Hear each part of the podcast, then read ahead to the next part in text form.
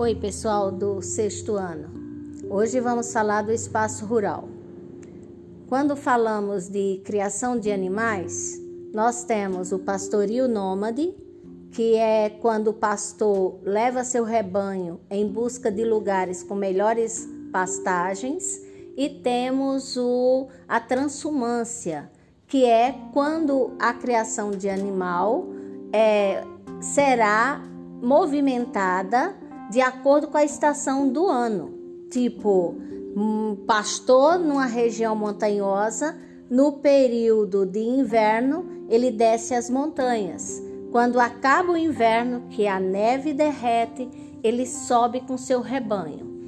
Temos a pecuária extensiva, que é quando o gado é solto no pasto.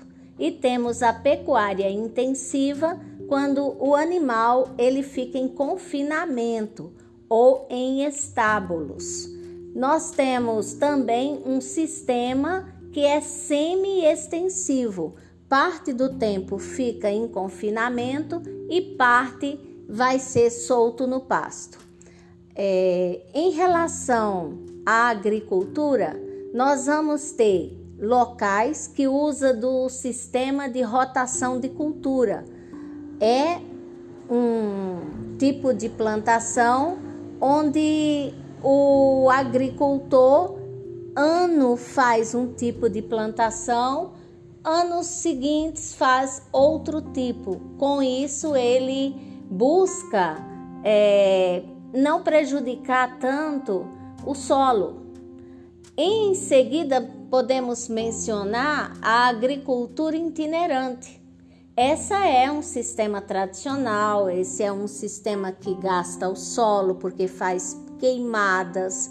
Esse é um sistema que compromete o meio ambiente. E vamos ter a agricultura em terraço, muito comum na região da Ásia, região montanhosa. Eles plantam em curvas de nível para fazer o aproveitamento das encostas inclusive ganhar mais terra para ser plantada. É uma boa técnica para proteger o solo, porque já não vai sofrer tanto processo de erosão em virtude da, do desmatamento.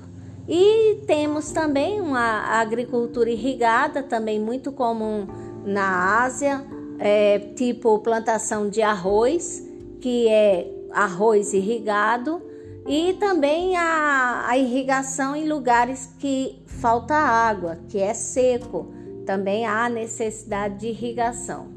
É, podemos falar da agricultura familiar, cuja mão de obra é a própria família. Isso ocorre em pequenas propriedades denominadas minifúndios.